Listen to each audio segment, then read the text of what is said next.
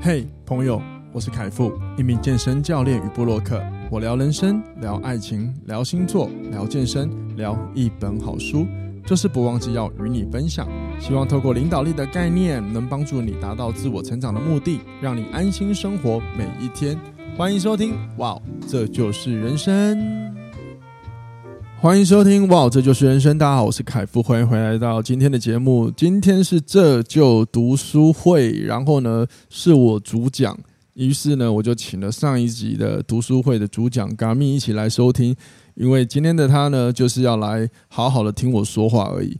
那好好听我说话，这也是我给他回馈，因为毕竟上一集是我在听他好好说话。来，欢迎 Garmin。大家好，我是 Gaming。好，然后呢，不知道各位有没有听，就是因为这集更新是礼拜天嘛，礼拜三那一集的 Podcast 也有 Gaming。然后那一集其实他其实是要来录读书会的，就殊不知我现场凹了他去录，叫他来陪我录了一集那个 Chat GPT。那为什么要找他录 Chat G GPT 呢？其实有个原因是这样，我记得在那一集的最后，我聊到了科技它是个趋势，一定是未来我们要学会怎么跟这些科技共存，AI 人工智慧嘛。那所以我们。除了共存之外，我们要练习我们的人心怎么去让它提升跟进步。好，所以今天我想要分享，让人心进步有一个很好的方式，叫做阅读。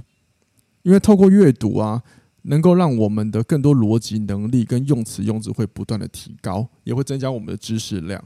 那怎么阅读，反而是我们今天在这一集呢要去讨论的一个观点。Hello，我在讲给你听，有没有听啊？哦，你是讲给我听啊？讲给你听，讲给大家听啊！我看你发呆啊。好，我在听啊。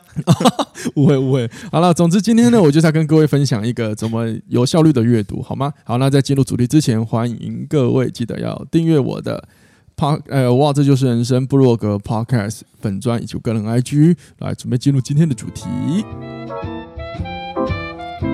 好，今天读书会呢，要跟大家分享的这名这本书啊，哇靠，那个书名真的是爆干长。我想说，怎么会有人用那么长的书名呢？来，各位仔细听了，这本书名叫做《智慧型手机知识碎片化的时代阅读力最新技术大全》。但我念错了，再重来一次，《智慧型手机知识碎片化时代的阅读力最新技术大全》。那个副标是。把现代病无法集中转为个人智能，输入与输出最大化。哇靠，真的是很有事诶、欸。他那个书名是塞放得进去吗？我可以啊，他那个排版很屌啊，就是你你很少有一本书的排版这么满的，你知道吗？你从侧面看看得出来吗？他如果在书柜里面，可以可以可以，他就是他书名就是，你反正你就会先看到阅读力，然后跟大全两个字。哦，我觉得他排版很屌，然后我又觉得。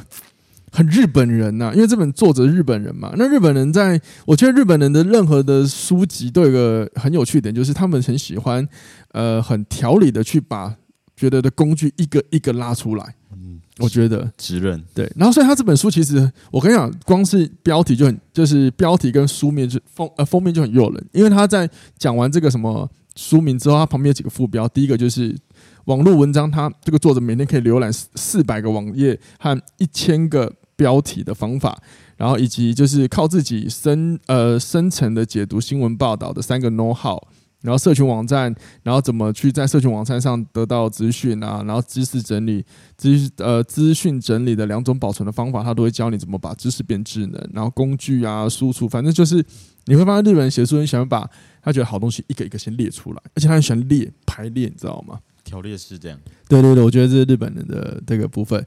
那我想要先一开始啊，先各位先说，就是我喜欢这本书的地方。这本书非常好读，它很厚，但是它很好读。如果你有定期在听我的，就是这就是读书会的话，你会发现，有的时候我在借书书本的时候，通常我都会伴随着这本书很好读的话，我都会跟各位做分享，而且重点式的告知他，因为书好不好读很重要。那好不好读，不见得是文字，而是。我们打开书的时候，里面的排版，好，这本书很有趣。它基本上你的每一页，你都会发现它有一些清楚的副标之外，然后呢，它的每句话大概三到四行就一个段落，也就是说，你不会觉得看的好痛苦，要看好长好长好长，要看好几页。对对，有一些历史书，我不知道各位有没有看过一些历史书籍，像我自己会很喜欢研究一些清朝史的历史书，但是他们都有一个很好玩的诟病，就是总是一段要好五六七八九段长，他们才要结尾。可是就会觉得你不看完很可惜。那我个人还可以，因为我有兴趣，我就会觉得就沉浸在里面，就会一直读下去。但如果说今天想要推广大家从历史人物来了解知识，了了解自己的人，大概这个就是一个罩门了，你知道吗？好，那除了刚刚我讲的每句话它三到四行一个段落之外，它还有一个很棒的地方。通常我们在看书的时候是打开，比如说假设。呃，副标题是黑黑的，或者是有标色之外，其他是不是就是文字就一样色系？嗯、没有，它大概两三段，它就会有一个用蓝色的那个背板图，就是一个标记把它标下来，所以你会每一页都可以看得到重点哦。所以你就看起来就觉得会一直分散，不会一直进入视觉乏味，很屌哎、欸！我觉得这个真的是日本人聪明，这样子还蛮有心的、欸。对，所以我在我上上个礼拜更新的文章，我就采用了他的方法，借鉴的方式，看看能不能让读者阅读起来舒服一点。对啊，所以如果你有看上礼拜那个什么，呃，你的善意总换来失落感的那篇文章的话，如果你有发现不错，那给我一点回馈，谢谢喽。好，这样这样这样，这个是我觉得我很喜欢这本书的地方。然后这本书就是，当然整体来说，整体来说，我觉得这本书的重点就是利用仅有短暂的注意力啊，然后教你如何一点一滴的累积资讯，这是他要最要讲的。所以我今天还是会针对我在书里比较大的启发，一一给分享给各位。好，那当然当然很多东西，我觉得还是要靠各位现场去买来读读看，或者是去书店翻翻看，或许你有一些你不同的思考方式，好吗？好，那那我想要先就是跟大家聊一下，就是关于读书这件事的重点。各位，你们都是怎么去记重点的？比如说，嘎米，你都会怎么记重点？读书吗？读书还是？无论无论如何，就是看任何书籍，你觉得不错的话，你会怎么去记录重点？我其实我其实以前不太会记重点诶，是就是看过就好。对，但是我最近对我最近看的比较多工具类的书了。对，那我现在以前也会只是大概就是记下哪一些话这样子，但记下其实也不会去用。你是用你是用什么记啊？那个时候我有点忘记，可能就是手机的备忘录那一些简单的，就是记下那个文字的。资讯这样而已，了解了解。但现在的话，我是觉得如果很有用的，我除了记下来，然后我会问自己说怎么用，OK，这些东西怎么用，或者是我在哪里有用过这些，嗯，可能是工具的，或是一些技巧啊什么之类的。嗯嗯嗯嗯哦，不错啊，不错，很好，找到你的方法。那因为我会先问这个，是因为在这本书在读的时候，你会发现他会鼓励大家使用所有的软体。呃，就是工具软体，不局限哪一种软体。呃，他其实有讲了几个，但是大部分那个好像都是他们日本的 app。对，所以我这边才会不去介绍软体。但是我想讲的状况就是，各位如果就是读书方法有很多，那如果你是属于喜欢呃像呃应该说，如果你像刚刚嘎米讲，他会问自己今天学到了什么，这个方法你觉得很难。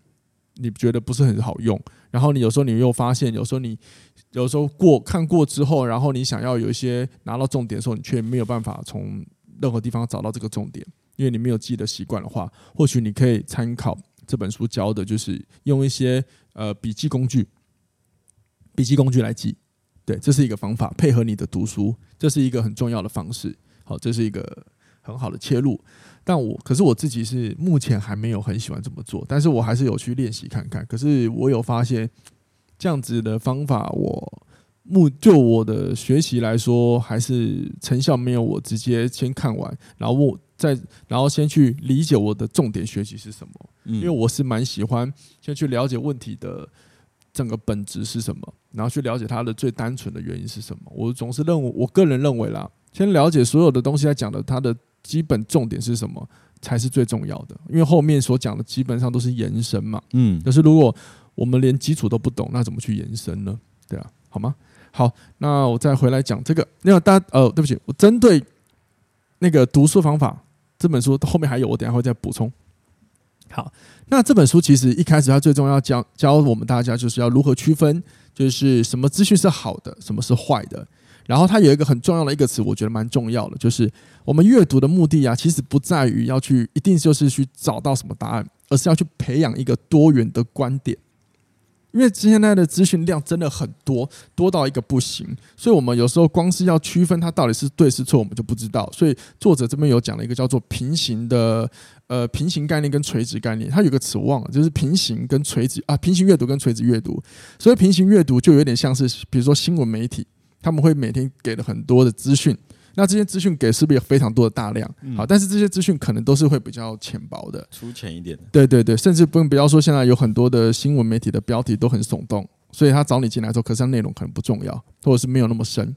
呃，我不知道各位有没有在用 Line 看新闻的习惯，但我我我不是说我有在用，可是有时候我在有人传讯息给我看 Line 的时候，通常你仔细看那个聊天区块最上面都有那个 Line 的新闻，他们的标题真的耸动到我觉得很靠腰，真的是很骗的。有一次就有一次我就看一个什么知道吗？女星死一个月死亡，然后什么家属悲痛。啊！假设我以为什么女星挂，就点进去，靠，是女星的谁谁谁已经挂了，然后家属被，我就哇靠，太骗了吧！要骗点阅率啊！对啊，对啊，对啊，所以这就是现在的问题啊！所以作者就就是教我们，第一个先怎么区分资讯，大部分什么叫做平行阅读。然后第二个叫做垂直阅读，所以垂直阅读就是指，当我们看那个资讯之后，一定会有一些专家人士去写他的文章，那接着我们就可以去看他的内容，就会他有更深的剖析。好比说前两年的疫情，不是大家新闻上都会讲疫情怎么样，疫情怎么样吗？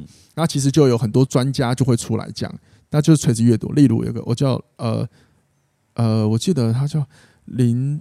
林碧四嘛，还是林四碧的一个医师还是什么？我对不起，我忘了。就是如果大家知道他是谁的话，我没有冒犯的意思。对，那因为我的朋友就每天都在收听他的所有的资讯，因为他就是一个针对这次的状况非常深入、垂直性的去解读内容的人。对，然后去收集更多资讯，这样子。对，那这个叫做垂直式的阅读。好，那这件事情呢，他的他呃学到这件事情的重点就会在于，我们要先基本的知道资讯的分类。当然，这个都是作者他分出来的资呃资讯的分类。好，那这些资讯的分类都是为了要帮我们找到好的资讯，嗯，或者是找到我们觉得有用的资讯。好，所以到这边，我想要先就是跟各位说一下，光是我们要先区分我们在读资讯的方式类别，你有没有发现，我们如果都不做区分，那我们读取资讯的时间或读取资讯的时候，其实就是很散乱的。对吧？更不要说，更不要说我们现在的专注力都有限这件事情。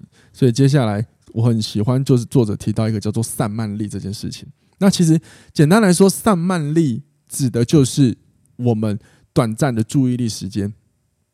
因为过往来说，我们都会一直提倡，呃，手机影响我们的专注力，手机怎么样，怎么样影响我们的效率。可是对作者来说，手机已经是个共存的时代，如果要大家就是尽量避免用避免用手机，那不是有点违反了现在的一个生活模式吗？嗯，对。那我们聪明一点，应该是如何透过这些短暂的注意力来好好的发挥我们的功效，那这才是重点的。然后读到这句话的时候，其实我我会觉得我蛮有共感的，因为像。我我是母羊座的男生，所以很从小我就会被人家说啊，你们做事都三分钟热度啊，一定不会成功什么。我就觉得干，你为什么是用这个来衡量我？所以我话越来越大之后，我就会跟这些人就说，可是我那三分钟我做了超多事，欸，我那三分钟换来的价值很高，诶，就比你们苦干三年、三四年还有效率，不是吗？所以重点是价值。对你来说，学到最重要的价值就好了。所以各位，如果说我们现在很容易分心的话，没有关系。所以作者也就针对了分心的方的过程中，提了一些很好的一些那个阅读的方式。好，那怎么利用那些短暂的能量来做事？这个就是他前面一直要讲的。好，那当然我，我先说，就是前面各位可以去翻书，因为它里面有讲了很多你要怎么去区分资讯来源，它有它有针对的社群媒体啊、新闻报道啊等等的，然后这一些去做比较深度的剖析。我觉得这个就留给大家看书来看，因为最重要，今天这集是要教你一套系统嘛。好，可以哈，那我接下来就要针对系统来说了哈。好，关于散漫力，如果说假设你今天做了一件事情做一做，然后如果你已经分心了，没有关系，你就去做你分心的事情吧。对啊，你认同吗？对啊，对嘛？因为你你硬要待在那边很痛苦嘛，嗯，对吧？比如说你你你已经分心了，你还要待在那边，那是很痛苦，效率更不好。所以有时候我就开始会思考另外一个问题，就是大家一直在讲的自律，有时候我真的会有一点过度想要批判这个词，因为这大家都应用过，就是我觉得交往过正的，就是自律是要有一点点是要有一点点的，就是你说要强逼自己嘛，好像也有一点，对不对？对，如果给人家的感觉大概就是要逼迫自己做一些原本不想这么做的事，但又应该做的事。对对对，很多人就是那我自律会成功啊。可是可是我就会觉得，如果说照这个逻辑来看，我们都已经分心了，那我们还硬待在那个状态，我们心都飘了，我们怎么把事情做好？嗯，对，所以我一直不觉得自律这件事情是有有没有这么需要被大力的提倡。各位思考一下，你们曾经一定有遇过。因为想做什么事而说哦，不行，我要自律，甚至然后你就做，做到之后你明明就已经很痛苦了，你还要待在那边。我可以跟你保证，应该有很多人是因为如果我不这么做，我就不是自律的人，大家会觉得我很废，然后又进入了可能又进入那种他人眼光啊，他人怕别人批判他的一些思维逻辑，我是非常无聊。我个人是完全不会干这种事情的。那我很喜欢作者讲一个，因为作者他本身就是一个。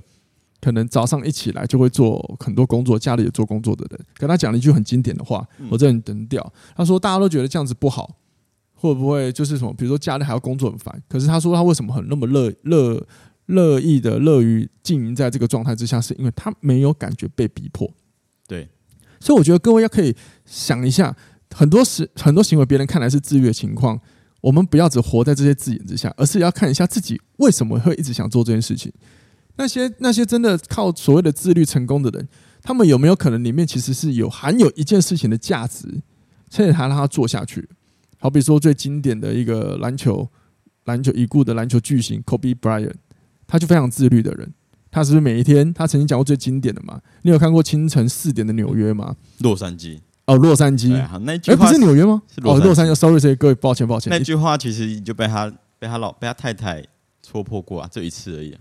他没有那么早啦，只是在传来传去。是啊，是啊，是啊，他是真的很自律。是啊，对，是啊，这样一听就知道我不是 Kobe 的粉丝。对，我我是对，所以我对啊，所以我才问你们。对啊。然后我我其实想讲的就是，无论无论这个人怎么样的自律，怎么样的努力，因为我相信他当初讲那一个的意思，其实要引要含瓜的是其他的意思。嗯，因为他其实就比如说他之前去奥运，对，就美国队奥运，他们其实都会有晨练嘛，对。对，那有一些就是比较年轻的球星去球场的时候，嗯，对他觉得那个年轻球星是应该是很早就去了，就他还是看到 Kobe 早就在那边了，已经一两个小时了。对啊，对啊，对啊，对，所以他就觉得，他们就觉得 Kobe 是一个很自律的人。对啊，那我觉得我想讲的就是，很多人就是为什么他们会做这些别人觉得自律的事情，然后看起来很辛苦，可是他们背后一定有一个价值。是让他们很乐于做这件事情的，好比说科比做这样的事情，他可以给自己很高在篮球殿堂上的成就，然后他可以影响更多后辈，而且他自己对自己的成就也很高嘛。嗯，那这个就是一个动力嘛。再来讲，我比较熟的足球好了，梅西，比如说 C 罗，好，C 罗就是一个也是非常大家认为很自律的人，因为他去过他家的朋友，大部分都不会想再去了，因为 C C 罗在家里只吃他招待朋友的东西，就是只有水跟鸡胸肉。还有生菜沙拉，他的前队友从去过之后都不想去。对，那你说很自律，没有说很自律，可是对于 C C 罗来说，他有后面有更大的价值，所以这些事情根本不重要，不影响到我的什么哦，我觉得很烦很厌烦，因为他看的是更后面的东西，是没错，所以的地方。是没错，所以你要做一件事情，或者是你要做什么，或者是我们讲的散漫力，如果你真的有点分心，我我个人会建议的是，应该要思考，那有没有什么替代方法可以帮你补足？还有，我们要接受，我们就是会分心、啊。手机研究也显示，光是你放在你的旁边桌子旁边，它就已经剥削了你的注意力了。好，那你有几个方法嘛？把它收走嘛，对吧？可是你收走，你又怕影响工作，那没关系啊。那你怎么用你那个短暂的专注力好好做事才是重点嘛？嗯，对吧？然后再来自律，就是我觉得还是要思考一下，你真的觉得做的事情，如果你觉得很痛苦，那我有时候你不是自律了，我觉得你在逼迫了，对啊。但如果也就是说，因为你在这件事情里面，你找不到背后的价值嘛。然后或又或者是这背后的价值，你认为的价值从来就不是你最想要的嘛？这也可以思考了。我觉得提供给大家思考，好吗？好，那上半力这件事呃事情呢，怎么套用在读书技巧？真的非常简单，我用了非常简单的逻辑跟大家讲。第一个，各位要快速阅读的方法就是先找到标题。你要先做的事情就是先去扫过你看过的东西，你觉得不错的标题，你就把它先记下来。的文章标题，那在我刚刚有提到，作者很很呃很推用一些工具软体嘛，对不对？嗯。那我分享我自己的，像我看到什么文章，我想看的话，我都会把它放在网页的分页。就我的网页常常会有十几个分页以上。我看到我就是用那个另存呃呃不是另开新档呃另开视窗嘛，我就想把它分开。然后它只另开视窗不是可以存在同一个页面之下嘛？嗯，我很喜欢这样啪啪啪啪啪把它列出来，然后等下再一一那对，然后等下再一一的读。好，那你要做的第一件事情就是先区分这个资讯你要不要读，或是你想不想念，或者你有没有兴趣。再来就是区分这个资讯的标题，如果你觉得它是非常耸动的，那或许你可以质疑一下它的正确性，你可能就可以忽略掉了。就是呃，有几个可以有几个可以帮忙思辨，就是如果标题很耸动，或者是有阴谋性的。对或者是，或者是有一点点的偏激导向。偏激导向就是你，你要你可以看一下你这个文章的出处是哪里，因为有些人有一些自己的立场。嗯，对。比如说，比如说，假设我举个例子，呃，也是大家就是近十年十几年来一直也很常有，就是那个两极化评价，叫做那个 Face 联盟，哦，对吧？那举个例，假设你今天想要很客观的去看一下关于死刑这件事情。那你在 Face 联盟看东西的话，单纯只看他的，你一定会很难客观嘛？因为毕竟他一定会站在反掉 Face 这件事情嘛。对啊，那所以这个时候我们就可以，我们不能说他不对，但是我们也要怀疑一下这样子的文章有没有一些偏颇。当然，当然这个只是可能，你可以自己参考看看。我没有说绝对，对，就是像这样的方法帮自己去做裁剪。对，好，那当你找完之后呢，你就可以不要动了，就不要做了，就不要再看了，等到有空再回来看嘛。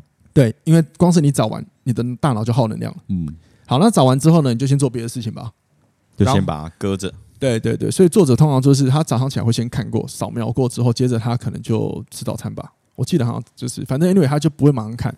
那接下来你可以在什么时候看？比如说通勤时间，他们就会他就会把刚刚的东西拿出来看。你说日日他是日本人，他日本人啊，通勤时间不是坐那个电车？他电车不是超级挤的吗？应该应该不是应该。应应该日本的电车超级，应该有可能，应该有可能只是我们看到都是拥挤的，也有可能不拥挤的吧？我们不知道嘛，对吧？我们不知道嘛，是啦，对，所以先不管嘛，管他的。重点就是你可以在你其他的时间看，因为对不起，因为这时候你的能量会回复比较多，比较没那么累，你再好好去详读内文。所以作者其实并不鼓励你看到在找文章的时候，你看到之后就先读内文，因为看标找标题耗的能量比较少，你要看内文，你要细细的读。然后我们我们人类在阅读又是主动的行为，所以一定会有更多能量耗损，嗯，会消耗能量。所以你看，你找了标题要看内文，再找标题看内文，其实太耗能量，你反而会读不下去，效率没有那么好。那不如我们先花时间好好的先归类，先找标题你要的文章，接下来我们在别的时间或中午吃饭时间再好好的阅读内文。对，所以这个时候作者就鼓励了一个，就是如果这么多标题，这么多东西要看，然后或者是假设你今天想看的是书，那有很多书你想要看，那。那这个时候你又不知道这个书好不好，所以他也蛮推荐电子阅读器，因为我们今天找了我们讲的阅读不见于文章嘛，书本也是嘛。那有时候你带一本厚厚的书麻烦，你又不知道这个书好不好，电子阅读器就可以提供，诶，你很多很想看的书籍，先试阅一下，这都是一个好方法。先找出你要的书，然后再好好的去试阅一下。对，我觉得这个是一个还不错的概念。好，这样这是第一个快速帮你做阅读的方法。所以今天这边讲的速读啊，绝对不是那个看书看很快那一个。对，对他讲的就是怎么快速帮你拿到资讯，因为最重要的，我们还是希望能够在这些我们得到资讯里培养多元的观点啊，多元的观点，我们才有可能对很多事有更多新的洞见，也会对自己讲话跟逻辑有帮助嘛。好，那接下来就是今天最重要的，我们怎么把所有的资讯转化为作者所创的词叫知肉，所谓知肉就是知识的肉啊，有点像像是存在你身体的一个部分，然后你永远不会忘记，就好比。呃，为什么要刷牙？因为你对刷牙一定有一定的知识，你不刷牙可能会有牙周病或蛀牙，嗯，这个就永远不会忘记嘛，这就是肌肉的一个部分了，这样可以哈。好，那要怎么怎么做呢？真的好好听清楚啊。首先，我们要先培养的是阅读的概念，然后概念才能形成世界观。当世界观有了，你就会变成肌肉了。所以非常简单。我用很简单的说法，叫做就是刚明刚刚也有提到，他喜欢在阅读完之后问自己读到什么后设认知。在另外一本书叫做《学得更好》里面有提到，有的时候我们画重点虽然很重要，可是我们更多时候根本不会回去看重点，所以这些画的过程只是个形式，它并不会帮助你知识增加。那怎么样帮助自己知识增加呢？善用后设认知，最简单就是问你自己：刚刚看完这一段章节或上完课之后，你学到了什么？那这个东西也是在我。了解到他之后，我无论去讲课或者是学大学讲课，我都会请学生做的事情，最快的学习方式，也是我至今在阅读上一直会用的。好，那怎么把这个东西放入概念里面呢？是这样的，比如说你在看一段文，呃，一段一段资讯好了，假设你看完前面几行之后，你就可以照这个资讯上面问自己，哦，所以这段资讯在讲的是什么什么什么，然后内容是什么什么什么，这就是一个你的新的解释。那这个解释是跟这个内容是一样的，这样可以理解吗？好，那接着是不是这个就是一个概念？好，接着再往下看，它是不是还会再多说一点什么？哦，你也可以把你第二段看到的，比如说副标，哦，这个这个叫什么什么什么什么。这个是什么什么什么？所以他在讲的是什么什么？好，然后第三个副标一样的方法再做一次，看完之后就说，所以他这一段想要表达是什么什么什么？就就比就比如说我写的文章好，大部分我写的文章，我的主题里面至少都会有三个副标。所以假设第一个副标题看完之后你就想哦，所以我在讲什么？作者想要表达什么？第二段，所以作者想要表达是什么？是什么？是什么？然后第四段哦，所以原来所以作者想要表达的是什么？你等于说你是用。你自己可以理解的方法来重新诠释这个作者所写的内容，这就是概念了。然后最后一个动动作最重要，接下来把这三个概念组合起来，再问你自己：所以这三个个概念的总和是什么？所以总结来说，作者想要表达的是什么什么什么什么什么什么？这就是你怎么把三个概念结合起来，然后变成世界观。因为你要有那个概念跟世界观，才有办法结合一个很一个很好的资讯量嘛。好，最后怎么变支漏呢？接下来，当你把这三个概念组合起来之后，你就在问自己：所以我从里面学到了什么？就是你刚刚讲的。所以今天我在这边学到了什么什么？所以我，然后他你就开始把你过往学到其他东西，再把它做逻辑拼凑起来。那好像假设这个作者想传递的道理，好像跟我之前看过那样的文章好像有关系，而且我发现也跟我最近在职业上或爱情上遇到问题好有相关联呢。所以哦，原来可以这么做，或是这样的想法，这就是一个最新的那个资讯，有价值的资讯，然后它就变成你的植入了。这样会太复杂吗？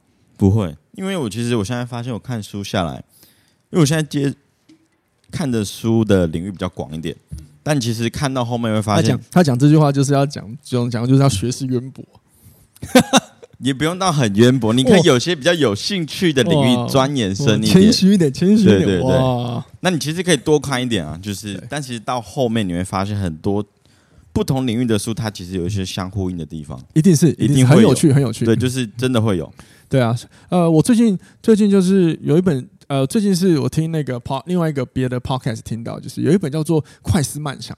哦，那本书很硬诶，很有名的书。可是我很简单的，因为我听我是听那个博士，呃，讲的人叫做红蓝博士，他是台湾的一个一个博士，也有讲脑科学。其实他讲完那个很简，他的很很很细，可是他很重点的把它讲完，这种呃一个内容。其实他想讲的就是，呃，快呃快思慢想讲的就是，当通常我们人在做决定会有两个行两两个行为，一个是你的习惯嘛，嗯，一个就是你发现哎、欸，这样的这样可能不太好，所以你会有一个新的行为来决定嘛。对吧？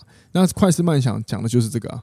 那通常我们人要挑战的应该是平常的习惯思考啊，因为有的时候我们习惯想的想的方法，不见得是或想的习惯啊习惯想的行为，不见得是最好的方法。那这个就可以用脑科学来解释啊。通常我们人在决策一件事情的时候，我们的边缘系统，我们的情绪脑会先出来做决策。这个时候，你的前额叶就是你的新的我们讲的理性脑，它可能就不会去下决策指令。可是，通常理性脑其实在面对事情的时候，它也是有反应的，它也是有很好的思考的。举个例好了，举个例，假设我们一样走在路上，我们常常看到一台车过来，我们觉得它是三宝，它开车很危险，我们都想干掉它。结果下一秒，可是这时候如果你再冷静一点，说不定你会发现，哦，你的前额叶告诉你，哦，不不不，他是新手，我们应该要给他更多的鼓励，他慢慢就不会变三宝，这就是新的决策了。所以一个是旧的习惯干掉，第二个是哦，我们要鼓励对方。对，那快思慢想讲的其实就是人在任何情况之下，如果可以用第二个脑来思考事情的话，很多事事情就可以免于一些无奈跟不不舒服的情绪。对，好，那各位，我刚刚这样的分享，我刚刚这样的说法，其实也就是我们刚刚讲的，怎么累积世界观，然后怎么变成自己的知识之路。对，永远问自己你学到了什么，然后怎么用自己的方法重新做一个心得总结，呃，心得总结，总结，心得总结，就是一个很好的方式了。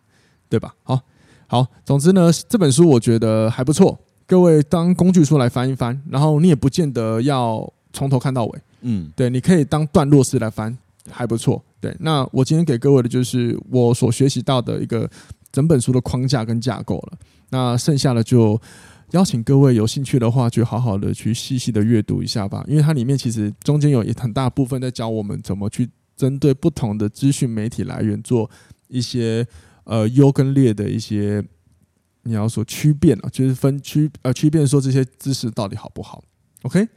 好了，就这样子了。喜欢这集的话，欢迎各位用留言的方式给我们一点鼓励，给我们一点互动。那我们下次听了，拜拜，拜拜。